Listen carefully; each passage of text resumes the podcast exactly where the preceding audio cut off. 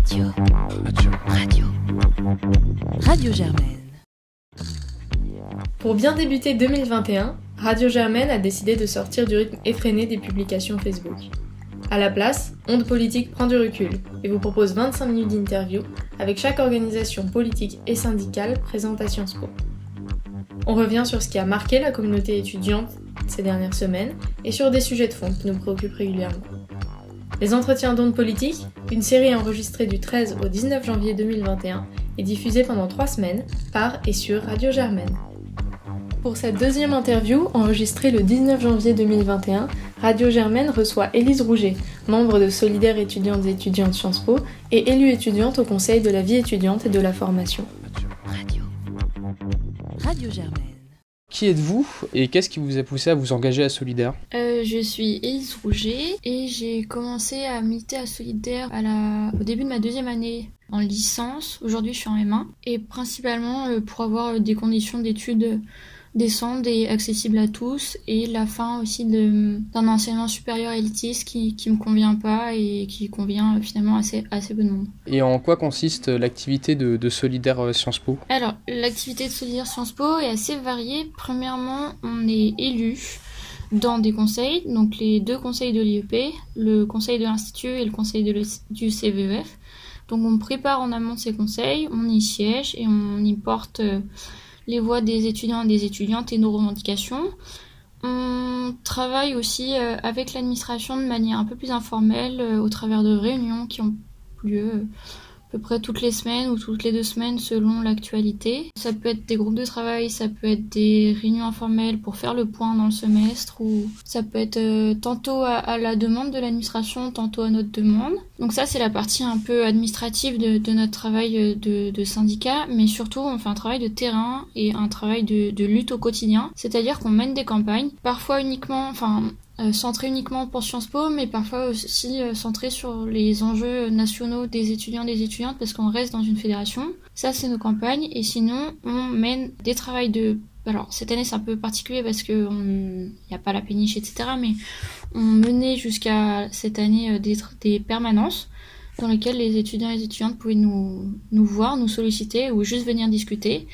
Et en plus de ça, on accueille en entretien individuel des étudiants des étudiantes qui nous sollicitent pour des problèmes euh, très variés qui- qu'ils ou elles peuvent rencontrer. Ça peut être euh, des problèmes de frais de scolarité, ça peut être des problèmes avec le- les enseignants ou les enseignantes, ça peut être euh, des gens qui se renseignent sur les services de Sciences Po, qui le connaissent pas bien. Du coup, nous, on, les maîtrise un peu et on, essaie d'aiguiller les étudiants les étudiantes. Toujours dans une visée d'autonomie de leur part, que ce soit, enfin, que ce soit dans une vision émancipatrice. On n'est pas là pour faire le boulot à leur place, mais vraiment là pour les accompagner, que ce, travail de, syndicat soit vraiment émancipateur. Et est-ce que vous êtes également présent dans les campus en région? On est présent en campus en région au travers de militants qui sont parfois constitués euh, directement sur le campus, soit en lien directement avec nous, et du coup qui forment une forme de relais directement. Il y en a par exemple sur le campus de Poitiers qui sont quelques-uns, au Havre et à Nancy. Combien d'adhérents vous revendiquez?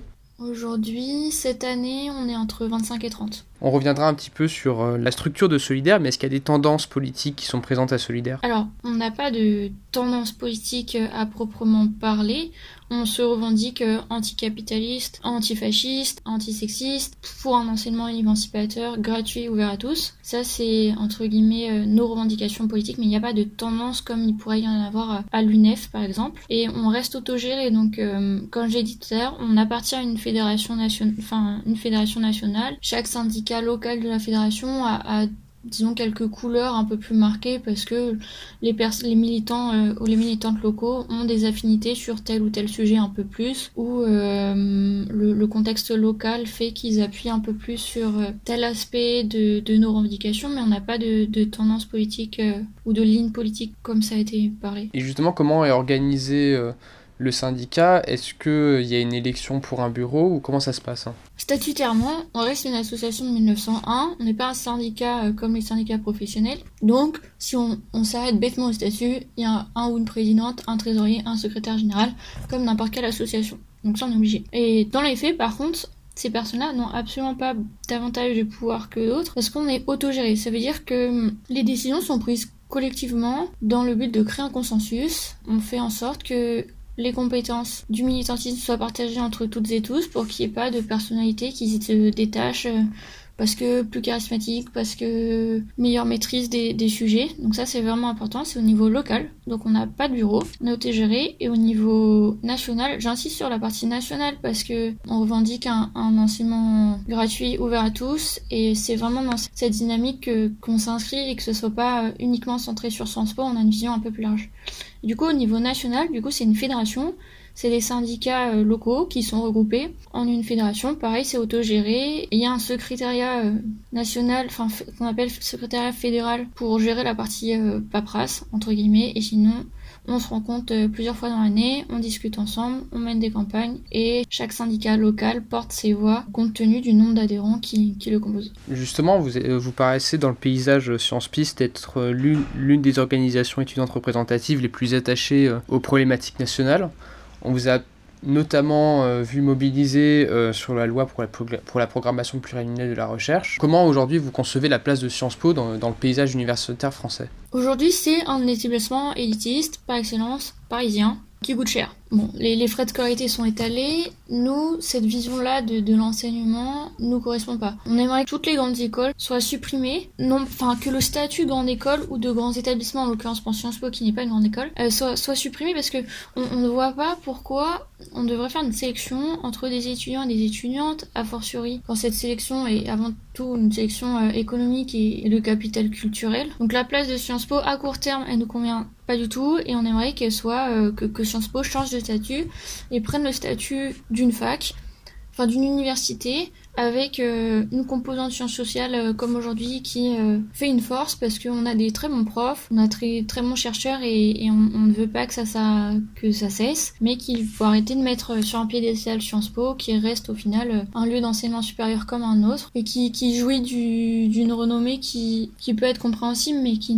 qui n'est pas justifiée aujourd'hui dans notre vie, dans notre vision de l'enseignement supérieur. On va revenir un petit peu sur les élections étudiantes d'octobre dernier. Comment vous avez ressenti la campagne des élections étudiante par rapport euh, aux autres années la campagne était un peu bizarre, hein, il faut l'avouer, parce qu'elle s'est principalement faite en ligne sur les réseaux sociaux, euh, sur Facebook notamment. Donc on a, on a fait en sorte de, rendre vraiment cette campagne euh, un peu accessible. C'était assez étonnant, notamment sur le, point de vue du paysage syndical, avec l'UNEF qui a constitué une liste avec SPES. Je pense que c'était aussi signe de leur perte de position euh, à Sciences Po. Et sinon, oui, on n'a pas pu, on n'a pas pu tabler, on n'a pas pu faire de conférences hein, ou de, réunions d'information. On a fait un peu de tractage, mais c'était très limité. Il y avait très très peu de personnes dans les locaux et ça nous déplaît principalement parce qu'on est un, syndicat de lutte et de quotidien. On est présent au quotidien sur le campus, ce qui n'est pas le cas forcément des autres syndicats.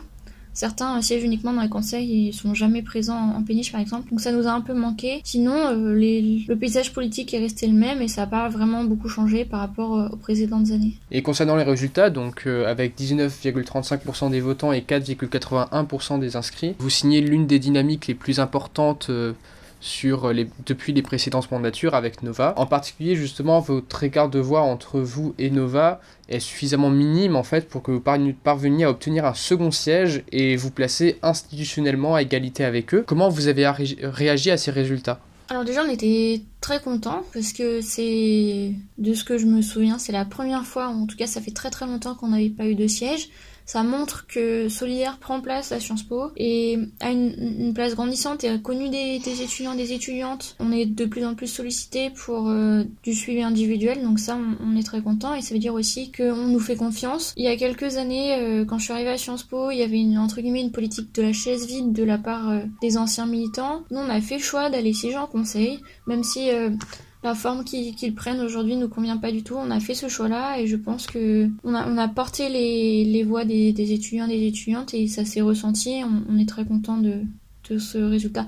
Après, encore une fois, et j'insiste là-dessus, les conseils, ce n'est qu'une petite partie de notre travail syndical. C'est euh, aussi une une vitrine pour celles et ceux qui connaissent pas trop Solidaire. On est content, mais c'est loin de là euh, d'être notre plus grande victoire et euh, surtout ce, n'est pas notre cheval de bataille principal que, que, les élections. Et en novembre 2020, donc lorsque les instances de Sciences Po se sont, se sont réunies à la suite de ces élections, coup sur coup, le conseil de l'Institut a élu à la vice-présidence étudiante le représentant de Nova et le conseil de la vie étudiante et de la formation a élu là encore la représentante de Nova à la présidence étudiante. Euh, L'UNEF Sciences Po a parlé de déni de démocratie, ce qui n'a pas manqué de susciter la polémique. Est-ce que vous rejoignez l'UNEF lorsque l'UNEF dénonce en fait un déni de, démocratie dans les conseils? Alors le déni de démocratie est un peu fort. Hein. C'est pour ça qu'on on, a pu soutenir euh, l'UNEF à de nombreuses occasions. Là, on s'est un peu désolidarisé sur ce point-là, dans le sens où il y a eu un vote à l'intérieur du conseil qui a élu, euh, Nova à la vice-présidence, à la présidence. Donc le, démocratie est un peu fort comme mot.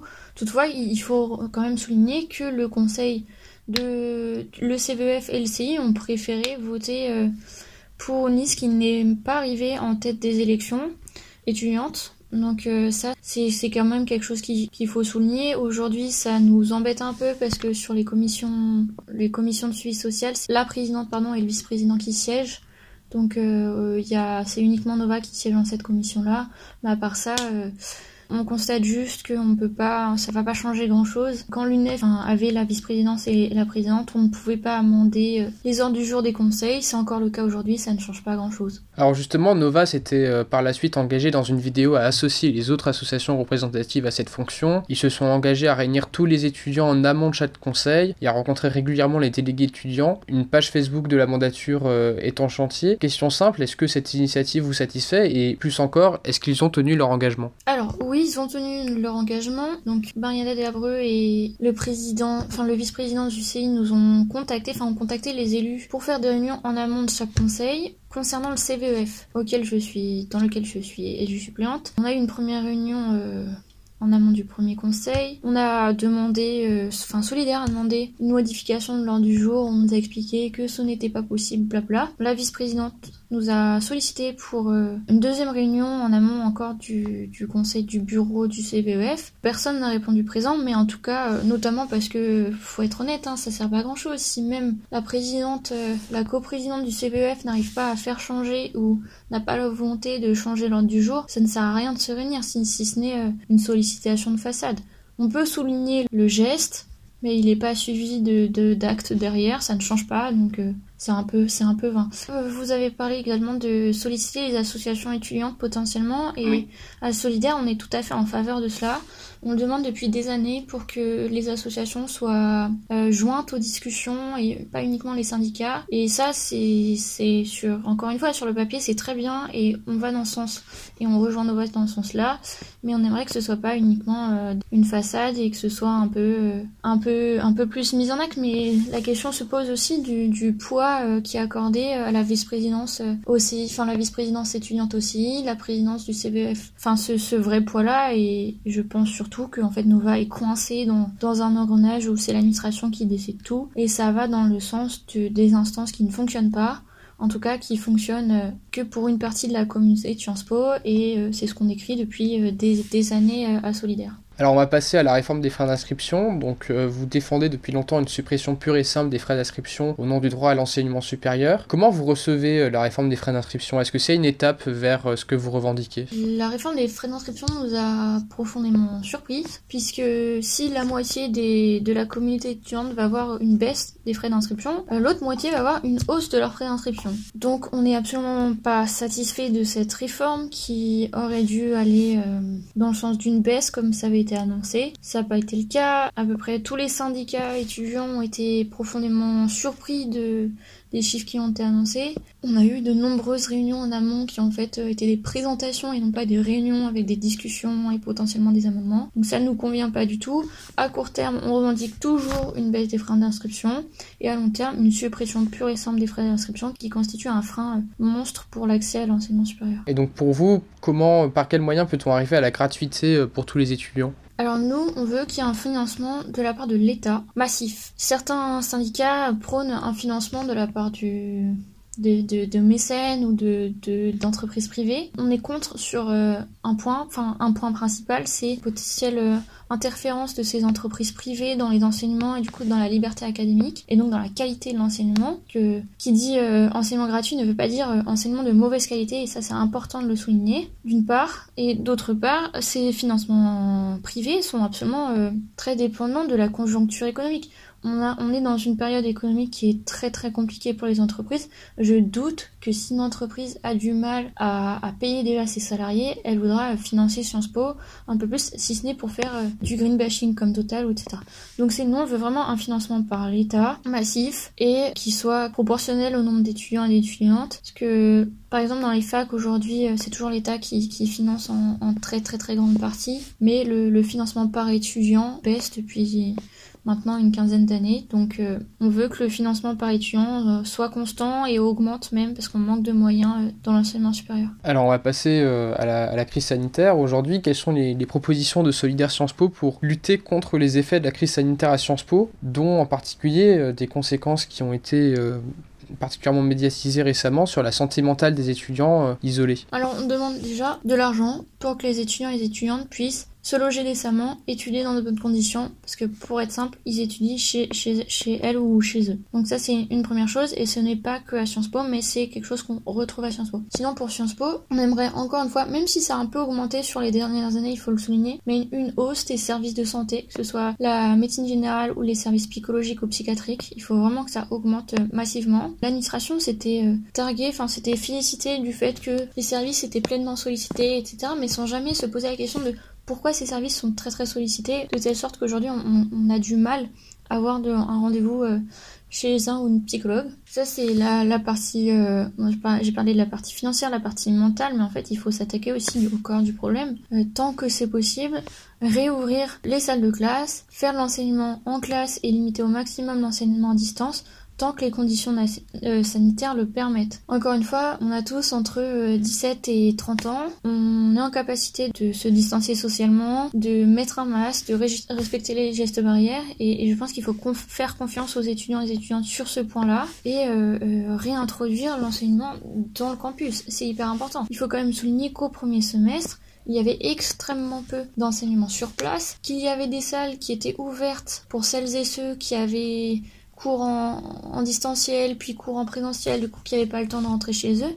Mais quand on allait dans les locaux, en fait, on se rend compte, on, constatait qu'une salle sur deux était vide, fermée à clé. Donc euh, même les, locaux n'avaient pas été exploités dans leur, leur euh, capacité à 50% et c'est bien dommage. Alors maintenant, on va passer euh, à, à l'affaire du Hamel, du Hamel Millon qui, a, qui ébranle Sciences Po depuis maintenant deux semaines. Euh, lorsqu'il s'est avéré que Frédéric Mignon était au courant, je cite, de rumeurs, depuis 2019-2018, une partie de la communauté étudiante, dont vous, a appelé à sa démission. Est-ce qu'aujourd'hui, votre position, c'est toujours appel à la démission de Frédéric Mignon? Oui, notre position n'a pas changé. Nous étions notamment présents hier, euh, lundi 18 janvier, lors du rassemblement pour appeler à, sa démission.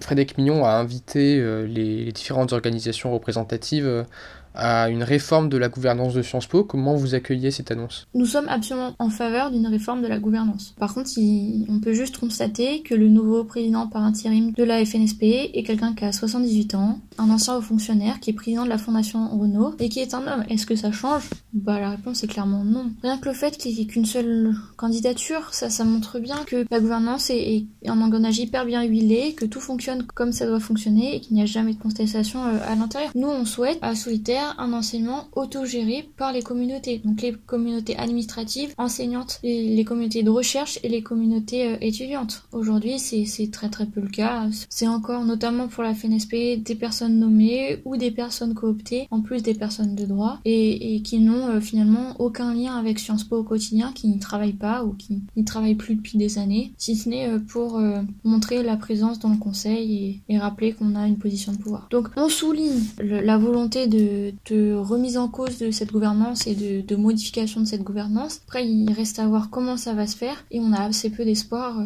que ce soit euh, vraiment satisfaisant. Si j'ai bien compris, ce que vous plaidez, c'est une forme de commission paritaire. Qu'est-ce que vous appelez par commission paritaire? Je prends l'exemple en fait de, mai 68 où à Sciences Po, c'est constitué une commission paritaire donc composée à 50% d'enseignants et 50% d'étudiants qui ont travaillé justement à la réforme de Sciences Po. Oui, c'est un peu, c'est l'idée. On voudrait pas que ce soit une, une commission à court terme. On enfin, nous, on souhaite que ce soit le type de gouvernance à long terme et qui soit institutionnalisé. Encore, par contre, j'insiste sur le fait qu'il y a aussi les, les, personnels administratifs et on milite aussi euh, pour qu'ils aient des bonnes conditions de travail, pour qu'ils qui finalement bénéficient euh, aux étudiants et aux étudiantes. Parce que, par exemple, s'il y a que deux personnes qui traite notre dossier administratif parce qu'il y a un manque de personnel et va derrière les étudiants et les étudiantes quand elles ont besoin de solliciter les services. Les services sont très lents et ça peut générer des sources d'angoisse. Donc c'est on reste aussi attentif et attentive aux conditions de travail de, de tous les enfin toutes les communautés et pas uniquement les communautés étudiantes et enseignantes mais aussi les, personnels administratifs. Donc dans son interview à Sciences Po TV du 11 janvier 2021 Frédéric Millon a défendu son bilan en ce qui concerne la protection des victimes de violences sexistes et sexuelles. Dans le deuxième mai qu'il a envoyé euh, la semaine d'avant, il précise, je cite, Je suis personnellement et toujours aux côtés des victimes et notre institution est résolument engagée dans la lutte contre toute forme de violence sexiste ou sexuelle. Estimez-vous que sur ce sujet, Sciences Po en fait assez? Il faut noter qu'il y a une avancée qui a été faite notamment depuis 2015-2016. Mais Sciences Po n'en fait pas assez. Par exemple, sur la section disciplinaire, une seule et unique personne peut statutairement ouvrir une section disciplinaire qui traite des violences sexistes et sexuelles. C'est le directeur de l'IEP en l'occurrence Monsieur Millon. Si on voulait vraiment aller un peu plus loin, il faudrait ouvrir cette saisine de la commission euh, à davantage de personnes. Il faudrait que les formations, euh, notamment sur le consentement, soient rendues obligatoires et ne soient pas calées euh, à une heure tardive pendant la semaine de pré-rentrée des 1A et uniquement des 1A. Pour rappel, certains arrivent en master et du coup n'ont potentiellement jamais été formés à ces sujets-là ou ne connaissent pas les services liés à la lutte contre le harcèlement sexiste et sexuel. Donc non, Sciences Po n'en fait pas assez. Les victimes ont parfois besoin d'un soutien psychologique derrière et encore une fois, j'insiste, on manque de personnel de santé à Sciences Po et plus généralement dans l'enseignement supérieur. Donc ce n'est pas assez. C'est mieux, mais c'est pas assez. Et revendiquer euh, avoir une place de, de, leader mondial sur ce sujet est franchement euh, très peu honnête de la part de, de Sciences Po. Est-ce que vous, de votre côté, vous avez été confronté en interne à des problèmes de ce type euh, dans votre organisation? Alors depuis que j'y suis, non, mais oui, il y a quelques années, euh, on a eu des problèmes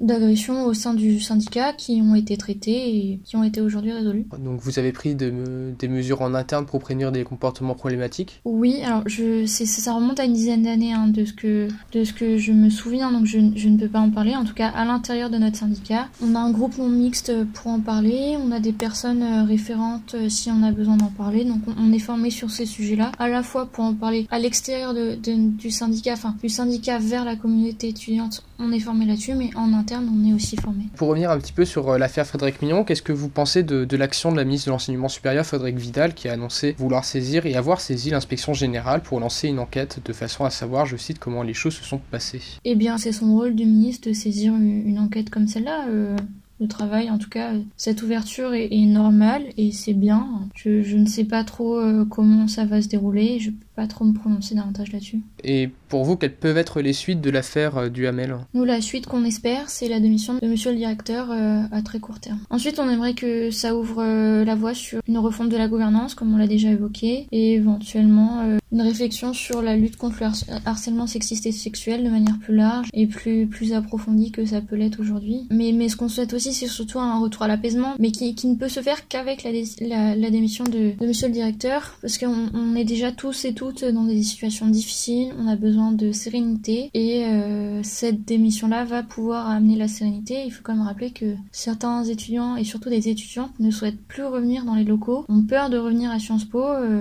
quand un directeur a, protégé un, un, auteur présumé d'inceste. Donc euh, c'est ce qu'on appelle au plus vite et cela doit passer par la démission. Pour continuer un petit peu sur, sur la mobilisation, donc vous avez co-signé euh, une lettre ouverte demandant la Frédéric Millon. On a appris que l'UNEF Sciences Po a décidé de ne pas la signer. L'organisation avance un, désaccord sémantique, mais reste engagée en faveur de la démission. D'après des membres de l'interorganisation, cette prise de distance serait aussi liée et surtout liée à des propos tenus par le président de l'UNEF Sciences Po, Thomas Lecor, dans un article du Figaro et qu'il a répété sur Sud Radio. Donc l'article du Figaro qui, est intitulé à Sciences Po Paris, l'idéologie racialiste fait à peu à peu son nid. Article où le président de l'UNEF Sciences Po est cité se demandant comment voulez-vous travailler avec des gens qui vous disent que parce que vous êtes blanc, vous n'avez pas le droit de participer à la discussion. Les réactions étaient nombreuses. Comment, comment réagissez-vous? Eh bien, on condamne évidemment les propos du président de l'UNEF Sciences Po. On est désolée que l'UNEF n'ait pas réagi, n'ait pas condamné euh, davantage ou même pas du tout les, propos de, leur président. Aujourd'hui, il est quand même difficile, il faut l'avouer, de,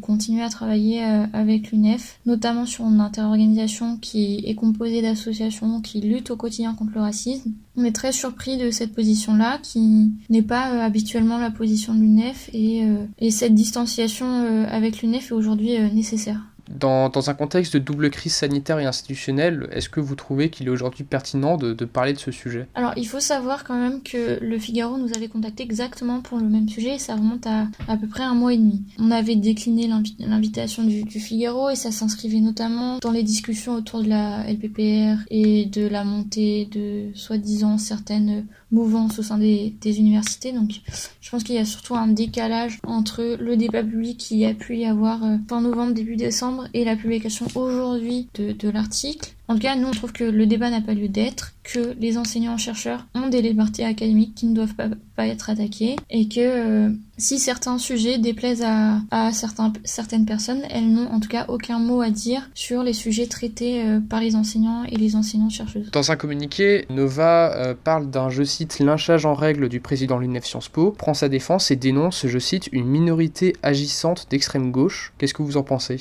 Déjà, enfin, c'est un vocabulaire qui est assez violente de la part de Nova et qui note souvent est associée à l'extrême droite. Donc euh, les propos sont, très très forts sur un lynchage en règle. Euh, remettons les choses dans, leur contexte. Il y a eu des mèmes sur la page de mèmes de, Sciences Po concernant les enfin, la position du président de l'UNEF. À ma connaissance, il n'y a pas eu d'harcèlement ciblé. Il faut un peu euh, modérer les propos. Et encore une fois, si, si les mèmes ont été publiés sur la page de mèmes, ça ne vient pas de Solidaire. C'est des étudiants, des étudiantes qui, qui peuvent publier et n'importe qui a le droit de publier les mèmes sur la page Sciences Po. Et la liberté d'expression passe aussi par euh, des caricatures, des mèmes, des, des, prises de parole. Donc on est assez surpris euh, de la position de Nova qui nous paraît complètement démesurée. Donc notre interview va bientôt toucher à sa fin. On a une dernière question pour vous. Quelles sont les priorités de, Solidaire Sciences Po pour cette nouvelle année? Les priorités, c'est que les étudiants et les étudiantes soient bien plus écoutés et qu'elles aient des conditions d'études décentes. Que surtout on arrive à tenir jusqu'à la fin de l'année, puisque beaucoup d'entre nous euh, décrochent, ont du mal à suivre, ont du mal à trouver de l'intérêt dans les études, quand on ne rencontre pas les camarades de promo, quand on ne peut pas aller dans les locaux, quand on n'arrive pas à avoir d'échanges très difficilement avec les étudiants et les étudiantes ou avec les profs. Donc ça c'est vraiment notre cheval de bataille euh, principal, que tout le monde puisse finir sereinement l'année en ayant des conditions d'études décentes et en, en, trouvant quand même euh, un plaisir à, à pouvoir étudier. Très bien, merci beaucoup Élise. Je vous en prie. C'était Élise Rouget venue nous parler au nom de Solidaires étudiantes et étudiants Sciences Po. Merci à elle de nous avoir répondu et à vous de nous avoir écoutés. Radio Germaine revient demain avec Nova. En attendant, vous pouvez suivre Onde Politique et Radio Germaine sur Facebook, Instagram et Twitter. Et pour l'émission d'aujourd'hui, on remercie Gauthier, Victor et Paul. Radio. Radio. Radio. Radio Germaine.